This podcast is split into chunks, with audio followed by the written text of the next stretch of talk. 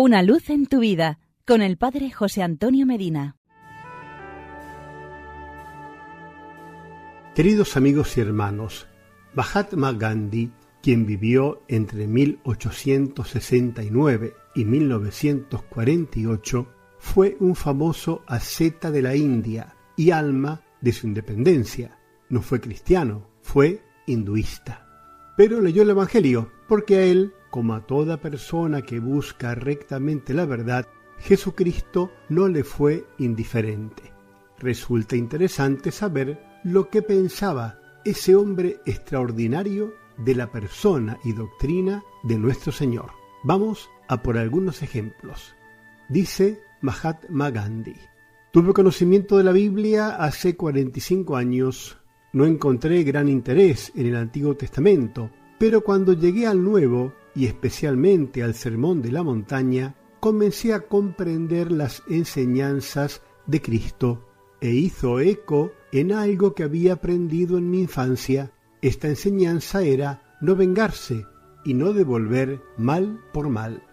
De todo lo que leía, lo que guardé para siempre es que Jesús vino para establecer una ley nueva, ya no ojo por ojo y diente por diente, sino estar pronto a recibir dos golpes si nos dan uno y caminar dos kilómetros si se nos pide hacer uno.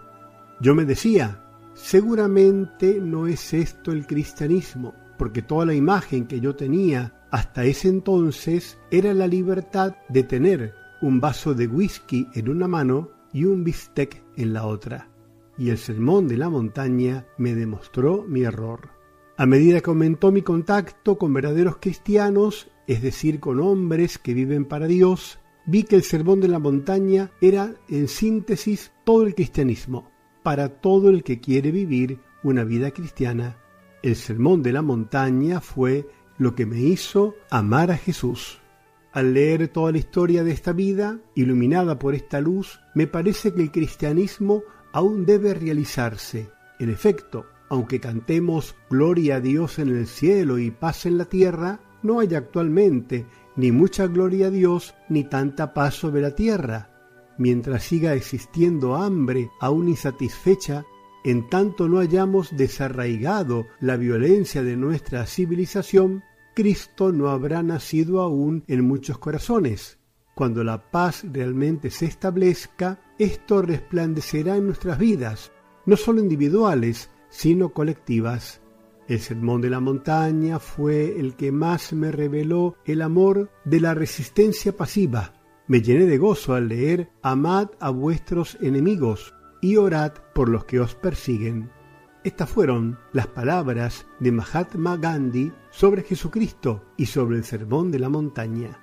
Te invito a que leas los capítulos del 5 al 7 del Evangelio de San Mateo, donde encontrarás el sermón de la montaña y verás lo que te dice, lo que te cuestiona, lo que te exige.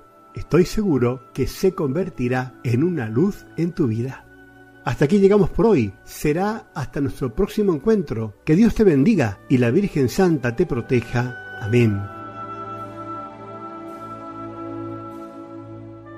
Una luz en tu vida con el Padre José Antonio Medina.